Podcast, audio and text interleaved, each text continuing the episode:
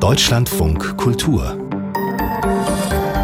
Lesart mit Frank Mayer Seien Sie ganz herzlich willkommen. Gestern Abend hat es die Literatur mal wieder in die Tagesschau geschafft mit der vielleicht wichtigsten Nachlasserwerbung der Nachkriegsgeschichte.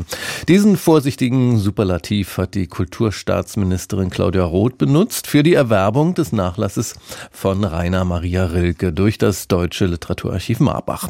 Sandra Richter leitet dieses Archiv und sie sagt, es ist das letzte große Archiv eines großen Dichters der Moderne, das noch in Privatbestand war und das wir jetzt tatsächlich ins Haus holen dürfen und können. Es ist gigantisch groß. Es sind über 20.000 handschriftliche Blätter, weit über 20.000, darunter 2.500 Briefe von Rilke allein, 6.300 Briefe an Rilke, über 10.000 handschriftliche Seiten von ihm, seine Notizbücher, die niemand so je gesehen hat. Ja, was alles drin steckt in diesem Archiv, was das gekostet hat, dieser Ankauf, wo das Material herkommt, über all das reden wir gleich hier in der Lesart.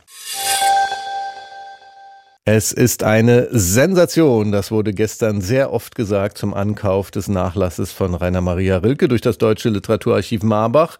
Wenn mal nicht Sensation gesagt wurde, dann vielleicht Jahrhunderterwerb oder großes Geschenk an die Republik oder überwältigender Nachlass. So hat das Sandra Richter formuliert, die Direktorin des Deutschen Literaturarchivs. Der Kritiker und Lyrikkenner Jörg Plath hat diese Sensation für uns verfolgt und jetzt ist er hier im Studio. Guten Tag, Herr Plath. Guten Morgen. Es ist ein sehr großer Nachlass, das wurde gestern oft gesagt. Notizbücher, Briefe, Fotos. Weiß man denn schon, ob vielleicht auch ja unbekannte Gedichte oder andere Texte da drin stecken? Ja, es wurde auch der, auf der Pressekonferenz gestern äh, auch schon ein unbekanntes Gedicht gezeigt oder ein Teil von einem unbekannten Gedicht. Bei diesen großen Umfängen ist es auch wirklich zu erwarten. 23.000 Blatt Papier, da werden einige Vorarbeiten, unbekannte Dinge dabei sein. Es gibt ja auch Bücher, die er, obwohl er ja ein großer Reisender war, mitgeschleppt hat, aus verschiedenen, vielen Sprachen, muss man sagen, vom Dänischen übers Russische bis hin zum Englischen und noch einige andere Sprachen. 456 Bücher, eine Fotosammlung mit unbekannten Fotos. Und man spitzt sich auch auf Skizzenbücher was einen bisher unbekannten Rilke zeigt. Der hat nämlich auch gezeichnet, also ähnlich wie Kafka, an den denkt man auch. Es ist unklar, wie viel LKWs das waren. Ich wüsste das gern. Sonst sprechen die Archivare immer gern von Regalmetern, was ich auch mhm. eindrucksvoll finde. Wissen sie aber nicht, weil der Kaufvertrag erst unterzeichnet wurde am letzten Freitag vor einer Woche. Und bislang war dieses Archiv äh, eben in Privatbesitz, in Familienbesitz.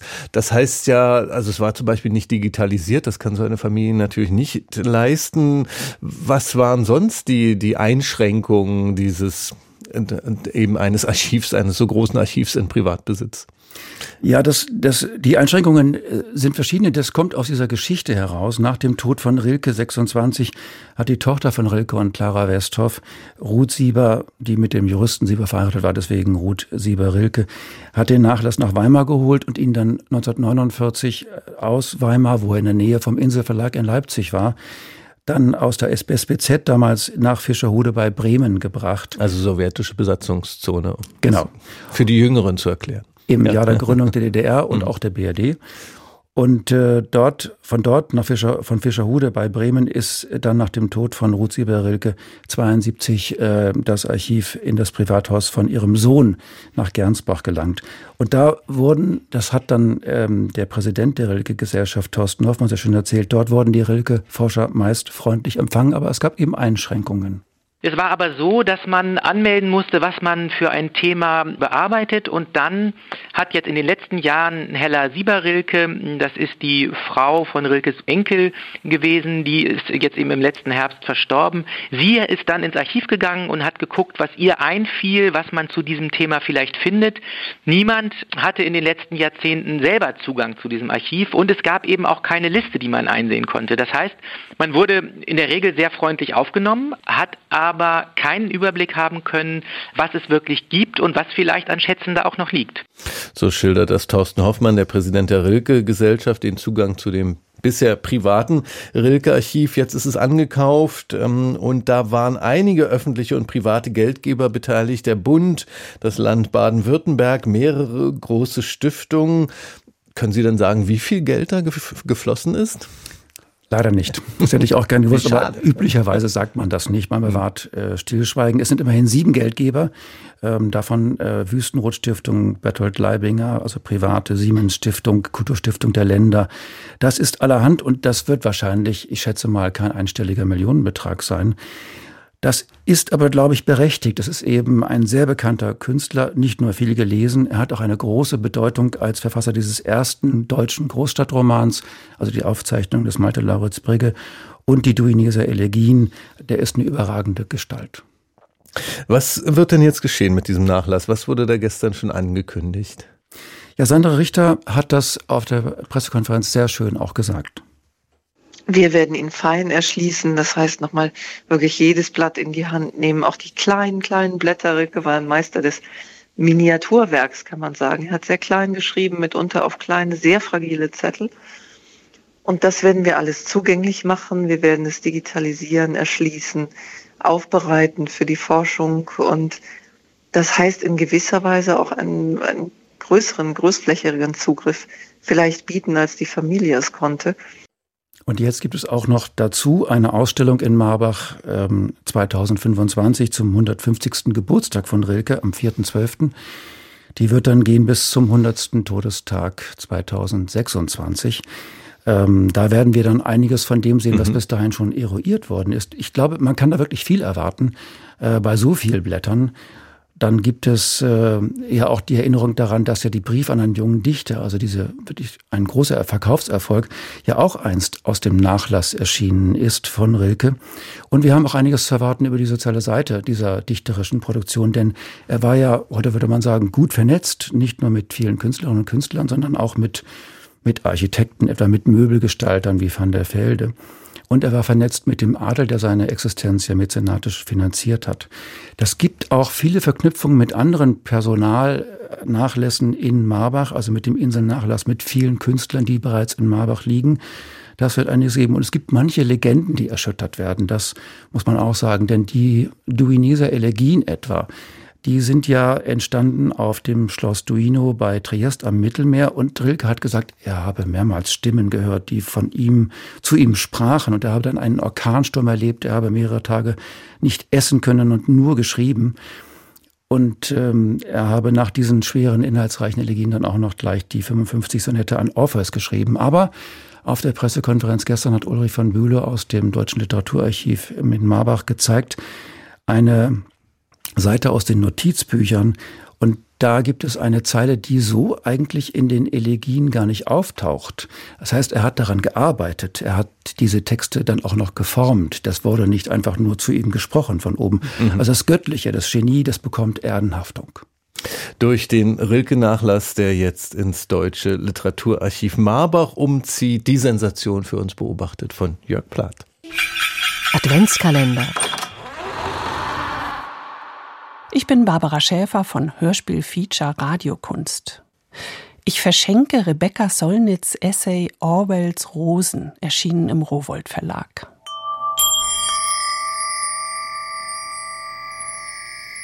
Das Besondere daran ist, dass wir George Orwell, den Autor von Farm der Tiere, aus einer ganz neuen Perspektive kennenlernen. Und mal wieder können wir staunen, womit sich die amerikanische Autorin Rebecca Solnit beschäftigt. Sie geht den Natur- und Gärtnererlebnissen, die George Orwell über seinen Garten in Wallington südlich von London festgehalten hat, ganz genau auf den Grund und liest damit auch sein Werk, das sie persönlich sehr geprägt hat, wie sie schreibt, noch einmal neu. So erfährt man viel über Orwell und über von ihm gepflanzte Rosen, die bis heute blühen, über Zusammenhänge von Natur, Schönheit und Macht, über Bäume, die Entstehungsgeschichte der Kohle und so weiter. Wobei Rebecca Solnit so klug und unverstellt und nachvollziehbar schreibt, dass es großen Spaß macht, mit ihr in die Orwellschen Notizen zu erfrorenen Kartoffeln, von Kaninchen vernichtetem Brokkoli und natürlich Schnecken hinabzusteigen, von der ersten bis zur letzten Zeile. Ihr vielleicht schönster Satz in all dem lautet Streifzüge durch Bücher und Archive sind oft wie Streifzüge durch Landschaften.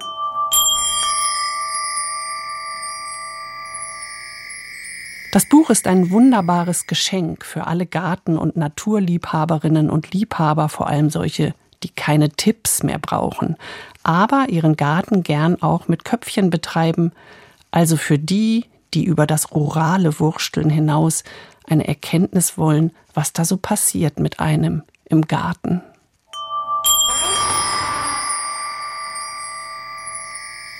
Das Buch Orwells Rosen von Rebecca Solnit, das wurde übersetzt von Michaela Grabinger. Im Rowold Verlag ist das erschienen mit 350 Seiten. 24 Euro ist der Preis und in unseren Adventskalender hat das Buch gepackt Barbara Schäfer aus unserer Redaktion Hörspiel-Feature Radiokunst. Der Trick ist zu reden. Unter diesem Motto hat die neu gegründete Schriftstellervereinigung Penn Berlin für heute zu einem Kongress eingeladen. Und dazu hat sich der Penn Berlin einen sehr prominenten Gastredner organisiert, Ayat Akhtar. Das ist der Präsident des Penn America in den USA. Er ist außerdem der am meisten gespielte US-amerikanische Dramatiker, unter anderem ausgezeichnet mit dem Pulitzer Theaterpreis. Auch seine Romane, Homeland Elegien zum Beispiel, werden viel gelesen. Ich habe vor der Sendung mit ihm gesprochen und ihn zuerst gefragt, als Sie jetzt eingeladen wurden zu diesem Kongress des Penn Berlin, mussten Sie sich erstmal erklären lassen, was das für ein neuer Penn-Ableger ist? Oder hatten Sie schon vor den Vorgängen um den Penn in Deutschland gehört? Uh, Nun, einer meiner besten Freunde ist äh, Daniel Kehlmann und der hatte mir schon ein bisschen was über die Kontroverse mitgeteilt, die hier in Deutschland beim Penn äh, stattgefunden hat und hatte mir auch seinen Standpunkt dargelegt. Äh, nun habe ich keinen wirklich tiefen Einblick, äh, was da alles vorgefallen ist, aber ich denke, wenn Schriftsteller Lust haben, ihr eigenes Kapitel zu schreiben, dann ist das erstmal eine großartige Sache. Sie werden dann heute Abend eine Rede halten zu dem Thema des Penn, zum Thema Meinungsfreiheit. Können Sie uns da einen kurzen Einblick geben? Worüber wollen Sie da vor allem sprechen heute? Basically, the idea is to sort of bring news of what's Also in erster Linie möchte ich eigentlich über die Dinge reden, die gerade in Amerika äh, sehr angesagt sind, also Neuigkeiten aus den Vereinigten Staaten mitbringen, hier für meine Kollegen in Deutschland und natürlich auch zum Thema Meinungsfreiheit, weil ja gerade wir in einem großen Paradox leben gegeben. Auf der einen Seite hat es nie so viel Rede, wahrscheinlich auch nie so viel freie Rede gegeben wie zurzeit durch diese ganzen technischen Möglichkeiten, die wir durch das Internet und die gesamten Plattformen haben. Auf der anderen Seite hat es wahrscheinlich auch selten so viel Angst davor gegeben, frei seine Meinung zu äußern zu gewissen Themen. Ich weiß, dass es hier in Deutschland dazu auch Probleme gibt bei gewissen Themen, aber in Amerika spielt zurzeit vor allen Dingen dieses Thema der kulturellen Aneignung eine sehr große Rolle und das betrifft betrifft eben Maler, das betrifft Filmemacher und andere Künstler. Und das nimmt mittlerweile Formen an, die ich für besorgniserregend, ja sogar für gefährlich halte. Uh, is taking on a really disturbing and I think dangerous uh, valence. Und können Sie uns das noch ein bisschen genauer erklären, was das für Formen sind? Also vielleicht auch gerade Beispiele aus der Literatur, wo Sie die Diskussion um kulturelle Aneignung so problematisch finden? Yeah, I mean, I could I could talk about that for five days, but, but I'll, yeah, I'll just give you a, an example that I discuss in the speech, which is you know of late there's been a, a proposal going around the major publishing Also das ist ein Thema, da könnte ich wirklich tagelang drüber reden, aber ich will Ihnen ein Beispiel geben. Einer der wichtigsten Kämpfer für Civil Rights in Amerika, Medgar Edwards, ein Schwarzer, zu dem es noch keine Biografie gibt. Da ist eine Biografie, die ein weißer Autor geschrieben hat und keiner der amerikanischen Verlage wird dieses Buch herausbringen, eben weil der Autor weiß ist, aber äh, Medgar Evers eben schwarz ist. Sort of scientific or scholarly nonfiction, if you don't have the right identity, publishers are scared to publish you. Und äh, was macht der Penn America? Was machen auch Sie als Penn-Präsident in den USA? Mischen Sie sich da ein in diese Debatte? Versuchen Sie da Stellung zu beziehen? I mean, no. I mean, I think the, Nein, das tue ich erst einmal nicht, äh, weil Meinungsfreiheit ist ja nicht nur etwas, was die Verfassung in den Vereinigten Staaten garantiert, sondern es geht ja auch um eine Kultur, Meinungen auszutauschen und äh, Debatten zu führen. Es geht ja auch um eine Diskussionskultur, es geht auch darum, zuhören zu können. Und natürlich ist es wichtig, dass man erst einmal seine Meinung sagt. Also die Rede als solche ist ja wichtig. Äh, und es muss ja auch möglich sein, dass man sich diese Kultur Kultur bewahrt, diese Debattenkultur. Und äh, dass man die Kultur, solange es irgendwie möglich ist, äh, eben auch aufrechterhält, dass man zuhört, dass man miteinander redet. Das sind Werte, für die wir als Penn kämpfen. Das ist sozusagen unsere Aufgabe. Es ist nicht unbedingt unsere Aufgabe, jetzt mit Verlagen zu reden und sie dazu zu zwingen, äh, diese Entscheidung vielleicht wieder zu revidieren, sondern es geht einfach mehr darum, dass wir einen Diskurs, auch einen öffentlichen Diskurs schaffen, dass sozusagen das Pendel auch wieder zurückschlägt. Aber es ist ja auch immer eine Frage des Respekts für eine andere Meinung, um die es hier geht. Und sehr viele Künstler äh, trauen sich zurzeit einfach nicht, gewisse Projekte zu machen. Schauspieler nehmen gewisse Rollen nicht an, wenn sie mit ihrer eigenen Identität nicht vollständig übereinstimmen. Und was ich befürchte, ist eine Form der kreativen Stagnation, die dadurch entsteht. Und äh, da bin ich natürlich dagegen und da versuche ich auch etwas äh, dagegen zu unternehmen. Aber wenn man sich öffentlich dagegen ausspricht, äh, gegen dieses Phänomen dieser äh, kulturellen Aneignung, dann kann es wirklich sein, dass man so einen Online-Mob plötzlich äh, gegen sich hat. Aber eben, man muss trotzdem gegen Ängste ansprechen. That comes for you. And so I think I get the fear, but I think it's important to speak out against it. And just to follow up on that, you know, something that's happening increasingly in publishing houses today is the use of Und Verlage sind eben auch dazu übergegangen, sich Experten, Leser zu holen, zum Beispiel einen Moslem, der ein Buch darauf prüft, ob Moslems wirklich korrekt dargestellt werden oder ob es da Probleme gibt. Und äh, die nennt man im amerikanischen Sensitivity Readers, also wörtlich übersetzt Sensibilitätsleser, die über die Sensibilitäten der verschiedensten Minderheiten dann referieren, ob sie äh, korrekt dargestellt worden sind. Und ich muss ganz ehrlich sagen, hätte es in meiner Karriere diese Art von Leser schon gegeben, die ein Buch daraufhin prüfen, äh, hätte ich keine Karriere, weil sehr viele meiner Kollegen, auch meiner muslimischen Kollegen, mich hassen und sich wünschten, ich wäre niemals Autor geworden. Und dabei geht es jetzt hier nicht persönlich um mich, sondern überhaupt um den Fakt, dass das überhaupt möglich wäre. I'm not sure that any of this is really helpful when it comes to creative production. Das ist so interessant, dass Sie das jetzt ansprechen, weil eine berühmte Kollegin von Ihnen hat das in dieser Woche auch problematisiert, auch gerade diesen Punkt des ähm, Sensibilitätsüberprüfens ähm, an Texten. Die nigerianische Schriftstellerin Chimamanda Ngozi Adichie, die hat am Mittwoch gesagt in einer Sendung der BBC über Meinungsfreiheit hat sie gesprochen, über Zensur und Selbstzensur und über eine krasse Konsequenz oder mögliche Konsequenz dessen. Wir hören uns mal an, was sie da gesagt hat. Here is a question I've been thinking about. Hier ist eine Frage, über die ich nachgedacht habe. Würde Rushdies Roman heute veröffentlicht werden? Wahrscheinlich nicht. Würde er überhaupt geschrieben werden? Möglicherweise nicht. Es gibt auch heute Autoren wie Rushdie, die Romane über heikle Themen schreiben wollen, aber die soziale Zensur hält sie zurück. Verleger haben Angst, Blasphemie zu begehen. Literatur wird mehr und mehr unter ideologischen Gesichtspunkten betrachtet als unter künstlerischen. Nichts zeigt das deutlicher als das neue Phänomen der Sensitivity Reader in der Verlagswelt. Ihr Job ist es, unveröffentlichte Manuskripte von Worten zu säubern, die anstößig sein könnten. Meiner Meinung nach widerspricht das der Grundidee von Literatur. This in my mind negates the very idea of literature. I don't think you need to interview me. You just play her interview. It just sounds to me like that's all you need to do. ja, ich glaube, Sie brauchen mich jetzt gar nicht weiter zu interviewen. Sie haben doch hier einen sehr schönen Interviewausschnitt gefunden, wo das alles wunderbar auf den Punkt gebracht wird. Ja, jetzt wollen Sie sich aus der Affäre ziehen, aber nein, das geht jetzt nicht, ähm, weil ich würde schon gern von Ihnen wissen, diese Konsequenz, zu der Chimamanda Ngozi Adichie das denkt, dass sie sagt, ein Buch wie die satanischen Verse von Salman Rushdie würde heute, so ein Buch würde heute nicht mehr veröffentlicht werden. Denken Sie denn, dass dass sie da recht hat? Without question. There's no question. Ohne Frage, wenn es diesen Sensitivity Reader, also diesen Sensibilitätsleser gäbe, dann äh, hätte er den Verlag dazu gebracht, dieses Buch gar nicht zu veröffentlichen, weil der Verlag wahrscheinlich zu der Meinung gekommen wäre, das ist ein Buch, das Moslems oder Muslime verletzt. Und gut, man soll nicht 100 Prozent sagen, aber ich bin mir zu 99 Prozent sicher, dass das Buch nicht veröffentlicht worden wäre. And by the way, und natürlich wollte Salman Rushdie mit seinem Buch Leute auch vor den Kopf stoßen und auch verletzen. Das war seine Absicht. Und genau aus dieser Absicht heraus würde man heutzutage sich wahrscheinlich dafür entscheiden, das Buch eben nicht zu veröffentlichen. Aber wie ist das denn auf der anderen Seite? Also Ihre Familie ist ja aus Pakistan in die USA eingewandert.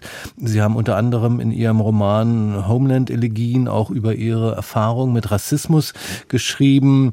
Auch vor diesem Hintergrund, ich meine, dieses Sensitivity Reading, das soll ja auch vorgehen gegen rassistische Klischees und Stereotype zum Beispiel. Also wäre das in dieser Hinsicht nicht auch etwas, ähm, was Sie eigentlich unterstützen müssten?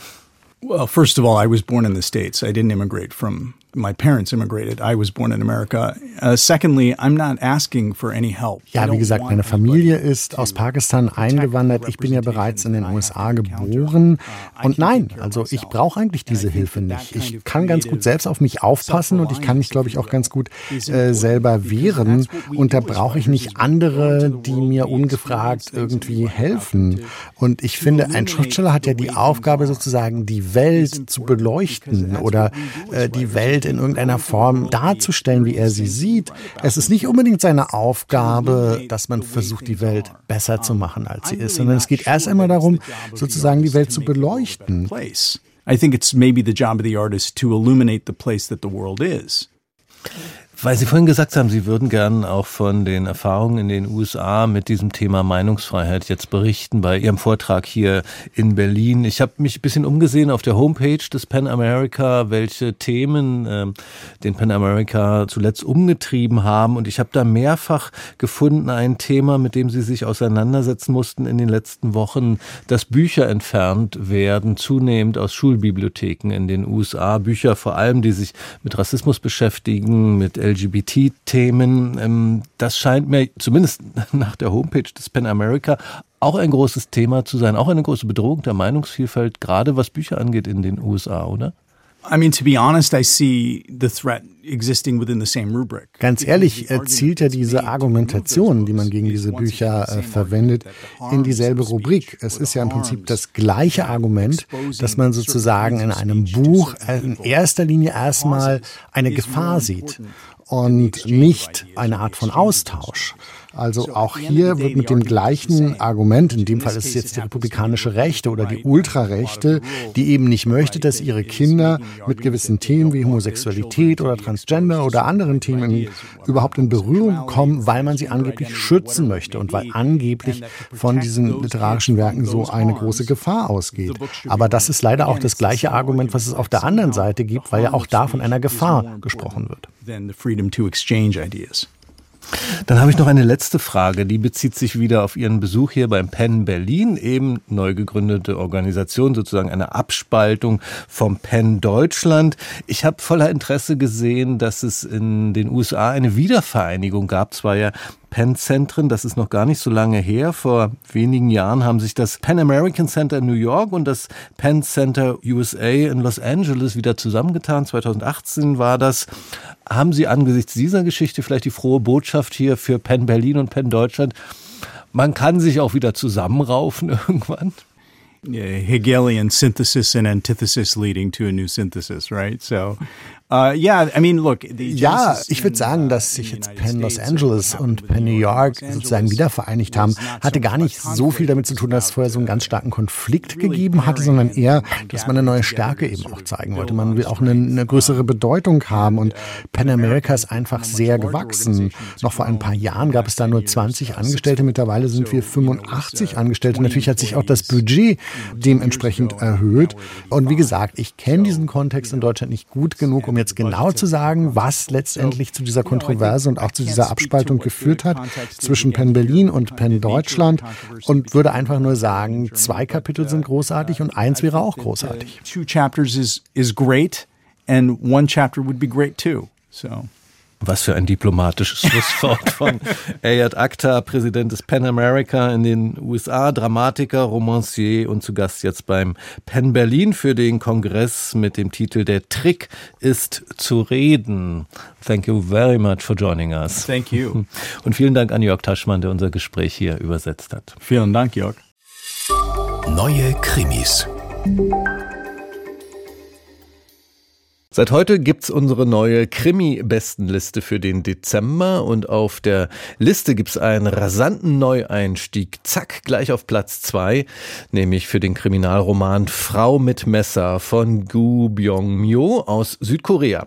Das ist ihr erster ins Deutsche übersetzter Roman und warum der jetzt gleich so hoch gehandelt wird, dazu jetzt Katrin Dörksen von unserer Bestenlisten-Jury.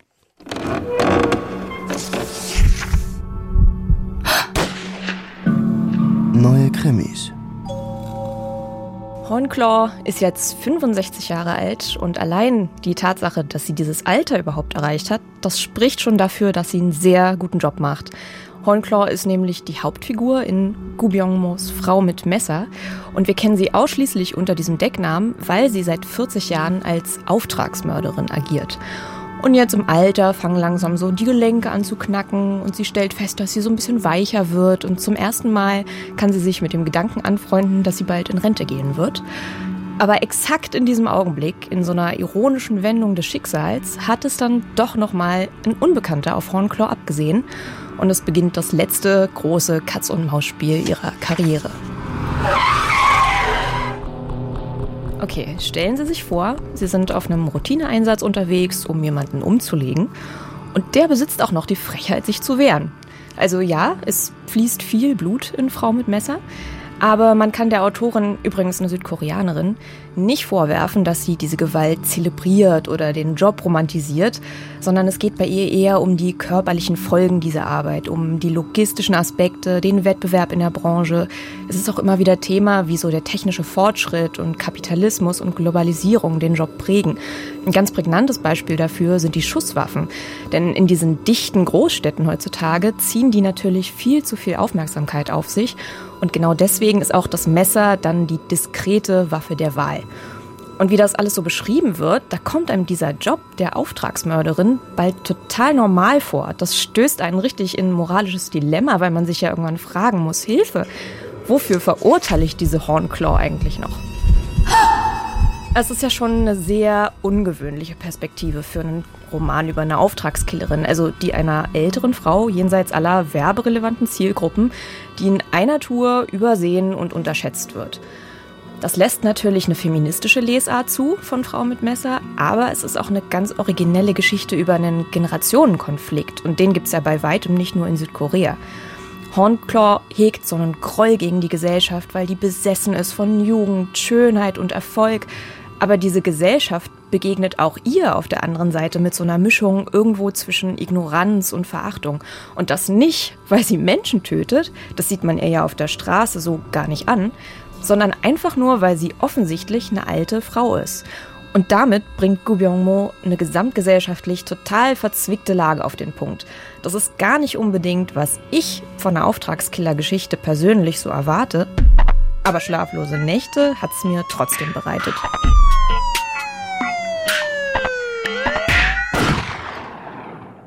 Der Kriminalroman Frau mit Messer von Gu Byung-mo aus dem Koreanischen wurde der übersetzt von Wiebke Kuhn, ist im Ullstein Verlag erschienen und ist der höchste Neueinstieg in unserer Krimi-Bestenliste im Dezember. Die vollständige Liste steht auf unserer Website.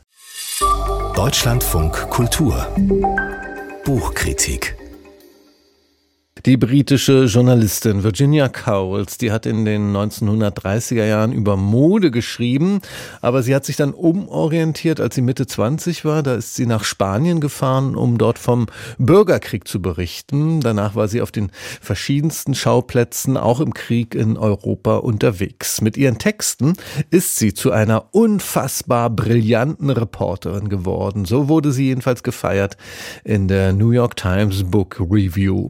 Jetzt kann man ihre Reportagen auch auf Deutsch lesen. In dem Buch Looking for Trouble Bericht einer unerschrockenen Kriegsreporterin. Der Kritiker Maximilian Mengeringhaus ist jetzt hier bei uns im Studio. Hallo, seien Sie willkommen. Guten Morgen. Unfassbar brillant, das ist jetzt kaum zu toppen, was da aus New York zu hören war über das Buch. Ich frage mal vorsichtiger, sind Sie denn auch angetan von diesem Buch? Das ist wohl der Überschwang der Wiederentdeckung, der da aus der Times spricht. Und ich würde gerne zunächst einmal mit Ihnen auf die Euphoriebremse drücken, um Ihre Frage aber zu beantworten. Ja, ich bin angetan. Denn zu Recht kommen Cowles Memoiren jetzt nochmal zu Ehren und zum Glück sind sie jetzt tatsächlich auch ins Deutsche übersetzt. Die sprachliche und analytische Brillanz, die wahrscheinlich die Kollegen der Times so gefesselt hat, die bricht sich tatsächlich immer wieder Bahn in diesen Darstellungen, obwohl das kaum erwartbar sein mag. Denn sie haben es genannt, als junge US-Journalistin Mitte 20, die vorher über Mode, Klatsch und auch Reisen geschrieben hat, wovon wiederum tatsächlich etwas einfließt, die zieht aus einer Mischung aus Abenteuer, Lust und Neugier in den spanischen Bürgerkrieg ohne politische Position und begeht auch erstmal einen Anfängerfehler, indem sie sich direkt in den vierten Stock eines Hotels äh, einmietet in einer Stadt, die gerade bombardiert wird. Da ist man dann doch eher lieber bodennah. Mhm. Äh, sie zieht mit Pomps und Kostüm an die Fronten, findet aber tatsächlich schnell in ihre Rolle die der überzeugten, glühenden Demokratin. Also sie erzählt offenbar auch, ähm, ja, auch wie sie sich selbst fehlverhält eben von ihrem eigenen Eintreten in diese Erfahrung. Von was für Momenten erzählt sie sonst? Können Sie uns vielleicht mal ein Beispiel geben? Gerne. Ähm, Kauls Stärken liegen nicht unbedingt in der Analyse einer politischen oder kriegerisch-taktischen Situation, wobei jetzt ihre Sicht auf das Chaos auf dem Kontinent und die Gemengelage sehr klar ist, vor allem wenn man sich vor Augen führt, dass ihr Buch schon 1941 geschrieben wurde. Da stand viel Schrecken tatsächlich noch bevor. Nahezu absurd ist es, äh, welche Treffen sich hier auftun. Sie trifft Generäle, sie diniert bei Botschaftern, in einem Badeort parliert sie mit dem italienischen Außenminister und ist dann zum Tee beim britischen Premier Chamberlain eingeladen. Gleichzeitig schafft sie es aber auch, so etwas wie eine skurrile Picknickatmosphäre zu schildern, in der sie die Bombardierung und Belagerung von Gijon beobachtet oder England im Luftkrieg. Hervorragend ist Cowles vor allen Dingen in der Schilderung von Bedrohungsszenarien. Der Alltag, die Nöte der Menschen, die unter der Gewalt leiden, psychisch und physisch, da liegen ihre Stärken. Und äh, jetzt haben Sie äh, äh, Italien und Großbritannien erwähnt. Also sie war kreuz und quer unterwegs auf dem Kontinent damals. Auf jeden Fall. Um das zu veranschaulichen, bräuchten wir jetzt eine Wandkarte mit Stecknadeln. ähm, sie hat beide Seiten der spanischen Front besichtigt. Sie hat aus dem Innenleben der Diktaturen geschrieben, hat Deutschland, Italien und die Sowjetunion bereist. Sie war im Sudetenland in der Nacht des Einmarschs der Wehrmachttruppen. Sie hat die Schlachtfelder des finnisch-russischen Winterkriegs besucht. Über die Situation im Unklaren reist sie nach Paris einen Tag vor der Einnahme durch die Nazis und flieht. Man kann also sagen, sie hat sowas wie eine Wünschelroute für Konfliktherde gehabt, wo es sie immer wieder hingezogen hat. Ihr Basislager bleibt dabei England. Das ist seit Kindsbeinen an so etwas wie ihr Traumland. Und äh, hier richtet sie sich tatsächlich ein und bereist immer wieder den Kontinent. Und sie zitiert auch häufig ein Bonmot der befreundeten Kriegsberichterstatterin Martha Gellhorn, das sie durchaus als Kompliment verstanden wissen will. Zitat Gellhorn, wenn morgen die Welt untergeht und es bleibt nur ein einziger Mensch übrig, ist es garantiert ein Engländer. Ähm, ich hänge noch ein bisschen, ähm, was Sie gesagt haben, dass Sie so eine Art Picknick-Atmosphäre, haben Sie, glaube ich, gesagt, äh, erzeugt, auch wenn sie von einer Bombardierung äh, berichtet. Das klingt ja ziemlich befremdlich. Was ist das denn für ein Stil, in dem sie das Ganze erzählt? Um Missverständnisse auszuräumen, sie schildert das eher ähm, und schildert auch ihren eigenen Ekel daran, wie man dann von den spanischen Nationalisten mit Wein und Brot äh, versorgt wird, während äh, quasi die republikanischen Separatisten gerade ausgehungert werden und scheut sich aber nicht, das zu beschreiben, schreckt gleichzeitig aber auch immer vor allzu großer Drastik zurück. Für mich hat sie ein sehr starkes Sprachgefühl, ein Gespür für Bilder, ähm, zum Beispiel schildert sie einen Besuch auf einem Reichsparteitag in Nürnberg. Dort schreibt sie, ich habe den Geist von Nazi-Deutschland durch die mittelalterlichen Gassen Nürnbergs strömen sehen, wie ein Fluss, der die Deiche gesprengt hatte. Das ist sehr pathetisch aufgeladen. Sie ist aber sofort in der Lage, dieses Pathos zu brechen, sobald Hitler auf die Bühne kommt und sein eigenes vortritt. Dann wird alles zurückgefahren und vermengt in einer Mischung aus Analyse, Betrachtung, Gespräch und auch Anekdote. Für mich funktioniert das so ein bisschen wie Christopher Nolans Hollywood-Blockbuster Dunkirk vor einigen Jahren. Da war ich im Kino erst irritiert, wie man quasi Krieg zu einem Sellout-Motiv machen kann und irgendwie Hollywoodisiert, um dann bei näherem Nachdenken darauf zu kommen, dass es vielleicht hier um die psychische Lage der Menschen geht, wie der Krieg das Innenleben verändert. Und genau das schafft tatsächlich Cowles auch sehr brillant. In ihrem Buch Looking for Trouble bericht einer unerschrockenen Kriegsreporterin. Das wurde jetzt übersetzt aus dem Englischen und mit Anmerkungen versehen von Monika Köpfer. Im Dumont Verlag ist das Buch erschienen mit 650 Seiten. 28 Euro ist der Preis. Vielen Dank an Maximilian Mengeringhaus.